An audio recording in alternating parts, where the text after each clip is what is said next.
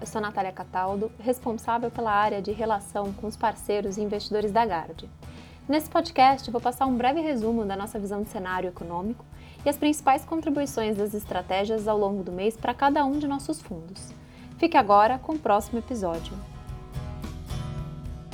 Com o resultado das eleições americanas e de diversas vacinas em desenvolvimento contra o Covid-19, aliado mais recentemente ao acordo comercial entre Reino Unido e Europa, que colocou fim ao Brexit, uma série de incertezas que pairavam sobre os mercados ao final de 2020 foram resolvidas.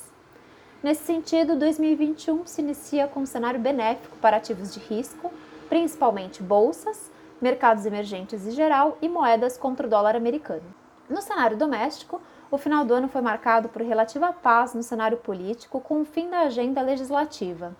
O grande evento deverá ser no começo de fevereiro, com a eleição das presidências da Câmara dos Deputados e do Senado Federal. O cenário fiscal segue sendo nosso maior desafio. Do lado econômico, seguimos vendo uma moderação importante da atividade no primeiro semestre desse ano, com o fim dos auxílios fiscais. Nossa projeção para o PIB de 2021 é de 2,7. As contas externas seguem robustas e deverão ajudar a uma melhor performance do real, impulsionado por um ambiente global de dólar fraco. O resultado do fundo Atos Long Buys em dezembro foi de 8,61%, comparado com 0,16% do CDI e 9,3% do Ibovespa. No acumulado do ano de 2020, o retorno foi de 3,26%, enquanto o resultado do CDI e do Ibovespa foi de 2,77% e 2,92%. O mês de dezembro foi marcado pelo bom desempenho da bolsa local, registrando mais uma vez uma forte entrada de fluxo estrangeiro para ativos de risco no país. Setores que estamos posicionados e que estavam atrasados, dentre eles de bancos e consumo, foram alguns dos que influenciaram a retomada do índice. Para o cenário externo, o início da vacinação em diversos países e aumento dos estímulos fiscais pelo governo americano ajudaram na performance dos mercados globais.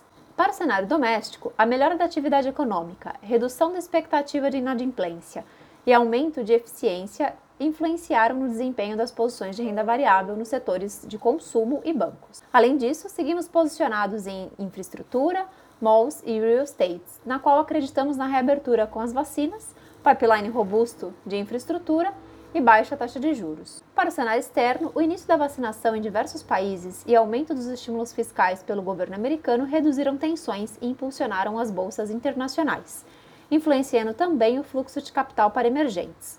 Mantivemos visão positiva para o setor de tecnologia e estamos posicionados em setores específicos, como os de serviços financeiros, veículos elétricos e energia renovável.